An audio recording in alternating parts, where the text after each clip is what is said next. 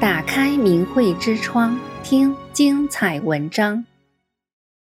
地府阎王此刻知道害怕了。在人世间这个瞬息万变的名利场中，什么才是长久的生存之道？中国自古讲天理昭然，乾坤无私，善恶有报。唯有明辨是非，才能保持善良，不做坏事。尤其在大是大非上，可千万不要糊涂啊！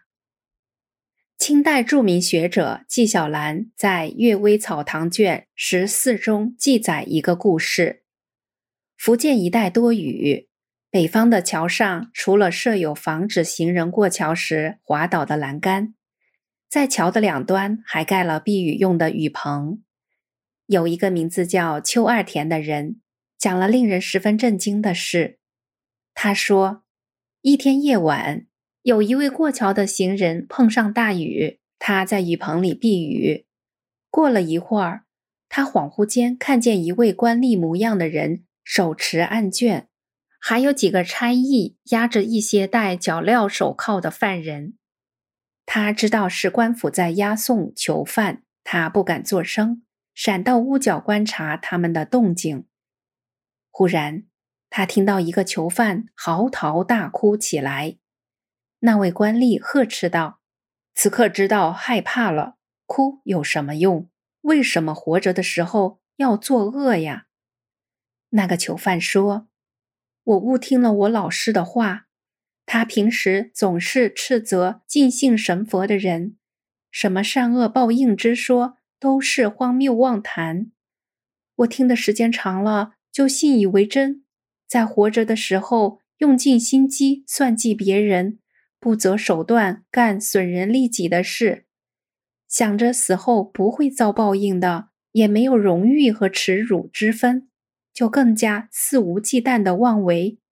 熟知刚死就下了地狱，我才知道被老师欺骗了，我真是悲伤又悔恨呀！这位犯人哭诉完后。另一位囚犯也哭诉起来：“哎呀，你是被老师欺骗了，我是被一个巫师所骗。那巫师说，人做了坏事，焚香布施就能积功德，可以消除干坏事造下的恶业。即使死后下到地狱，也可以请巫师念经超度。所以我就想着先多捞点钱。”然后拿钱出来焚香布施，死后叫家人请巫师给我念经超度，就可以免下地狱了。熟知下地狱后，方知地府的阎王是专门看管人的善恶与私心大小来定罪与罚的。至于舍财的数目，根本不看重。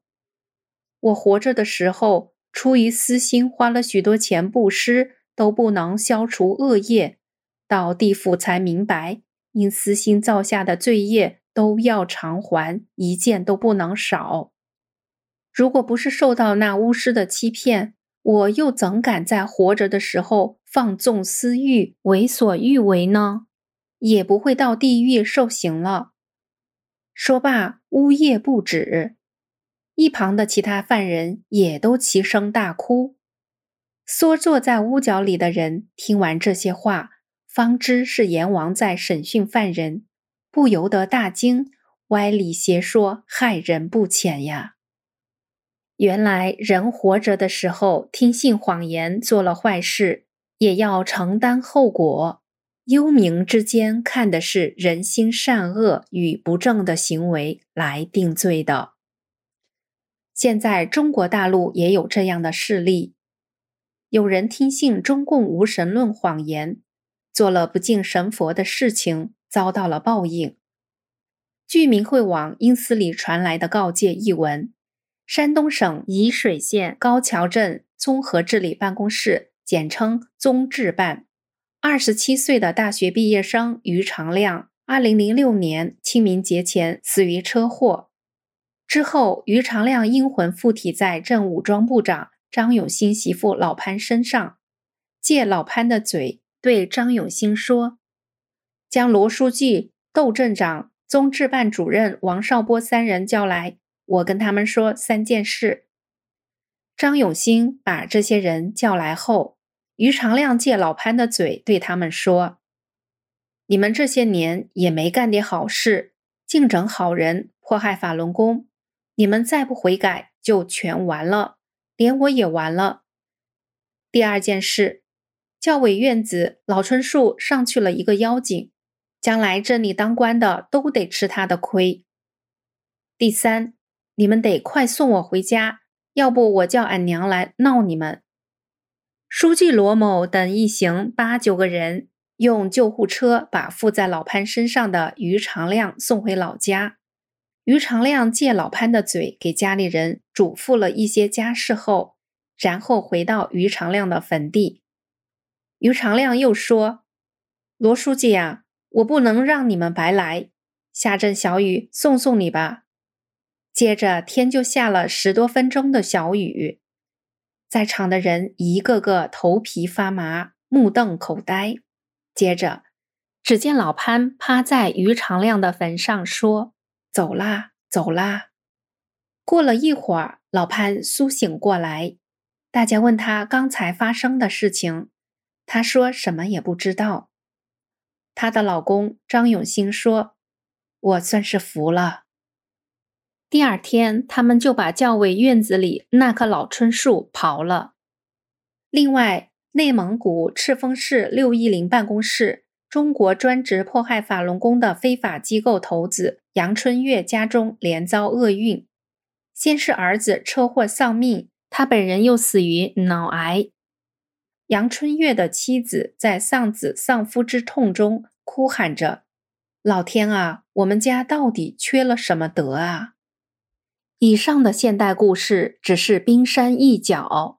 这些实例中的人们听信中共无神论谎言欺骗，追随中共迫害法轮功学员，致使许多法轮功学员家破人亡、流离失所。无家可归，最后自己在迫害法轮功中把自己的家庭也迫害倒了，或者把自己的生命迫害没了，真是害人又害己。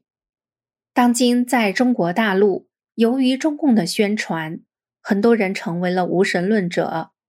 但清朝囚徒的哭诉和大学生亡灵警告地方官的故事，是不是对您有所启发？天理在制约着一切，人的一言一行、一思一念，上天看得一清二楚啊！孔子说：“君子不立于危墙之下。”无论您在社会上的贫富高低、前车之鉴、后事之师，再不可听信中共无神论的谎言欺骗，一定要改过向善，保持善良。善待真善忍的修炼者，赶紧退出中共党团队组织，这样能使自己高贵的灵魂得到救赎，才有机会拥有希望和未来。订阅明慧之窗，为心灵充实光明与智慧。